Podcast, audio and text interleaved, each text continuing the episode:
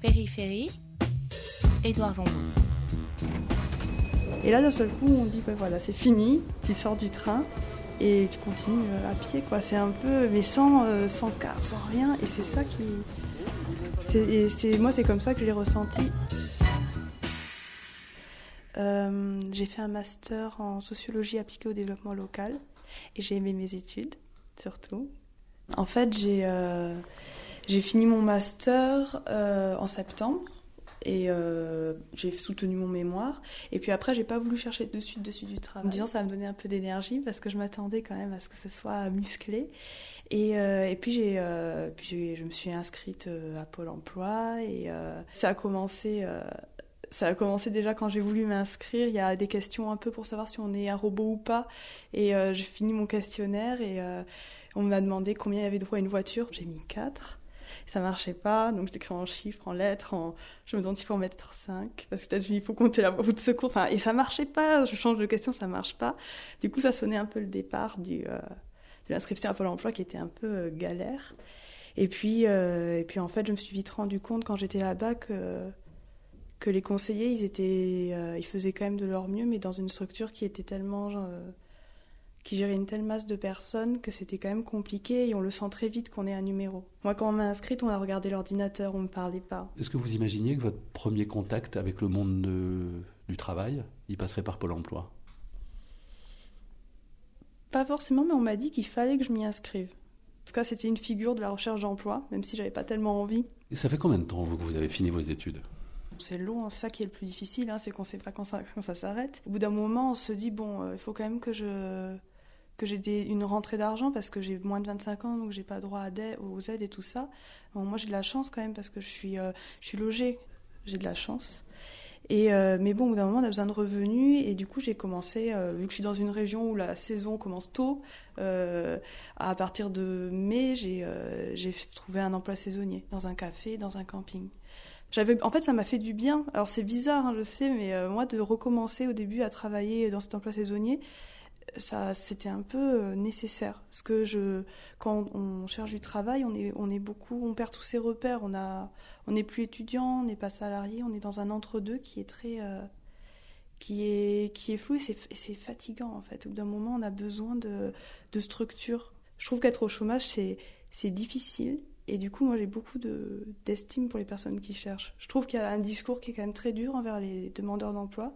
Alors que moi je trouve qu'il faut énormément de ténacité et, euh, et, je trouve que ça veut, ça veut pas dire. Euh, avoir été au chômage, ça veut dire quelque chose sur la personne quand même. C'est, euh, et c'est, moi, j'ai, en tout cas, j'ai beaucoup d'estime. C'est dur de commencer sa carrière par du chômage? En fait, ça, enfin, moi, j'étais pas une quelqu'un de, de, très, très, enfin, je suis assez modeste quand même. Je suis pas, mais là, je pense que si on l'est pas, ça, ça remet les pieds bien sur terre. Mais si on peut s'en passer, c'est mieux parce que c'est, c'est dur. On se dit, oulala, on, ne maîtrise rien. En fait, c'est ça qu'on se dit et on se prend pleinement conscience que. On a l'impression que tout est très fragile. C'est ça, en fait, dont on se rend compte. Et, euh, et, euh, et, quand on est dans les études, on est un peu dans un, dans un chemin. Et là, d'un seul coup, on nous sort des rails, on nous dit, ben voilà, c'est comme ça. Et tu fais ta route.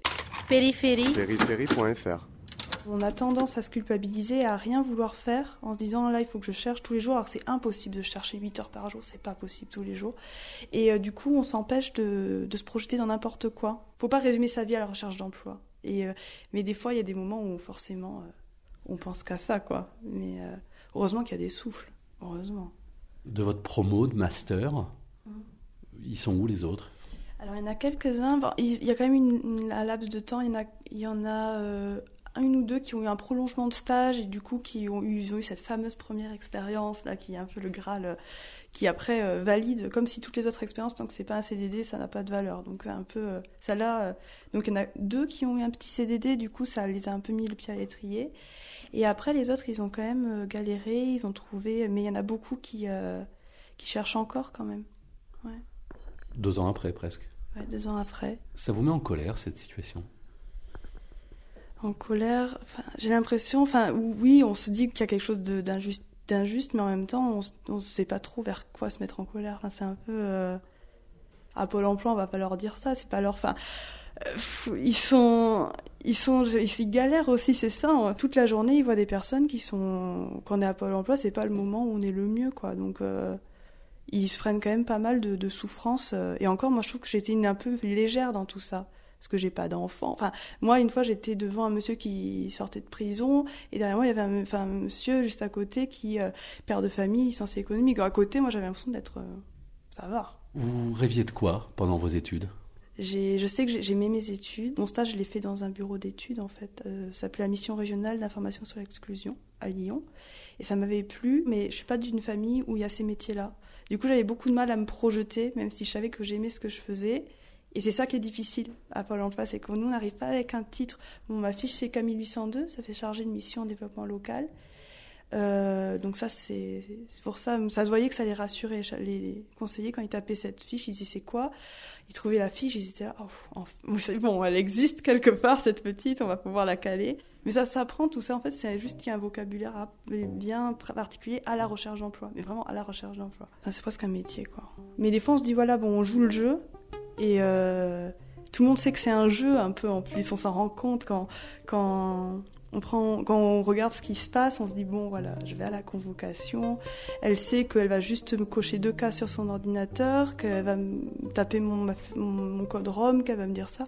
Puis après, c'est un peu une espèce de petit rituel où on sait que ça va pas donner grand chose au bout du compte, mais on joue le jeu, on se dit bon c'est comme ça, c'est un peu le rituel de la recherche d'emploi. On doit faire un peu checker euh, qu'on est toujours bien là.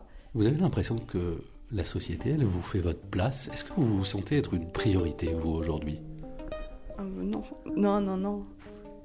J'ai pas l'impression de moi d'avoir une. Euh, d'être une priorité, non, pas, non. On a l'impression qu'on n'existe plus vraiment. Et c'est ça qui, qui, est. Et en fait, il faut réussir de se dire, bon, c'est pas parce que je suis plus étudiant que toutes mes qualités ont disparu en même temps. Je sais faire des choses.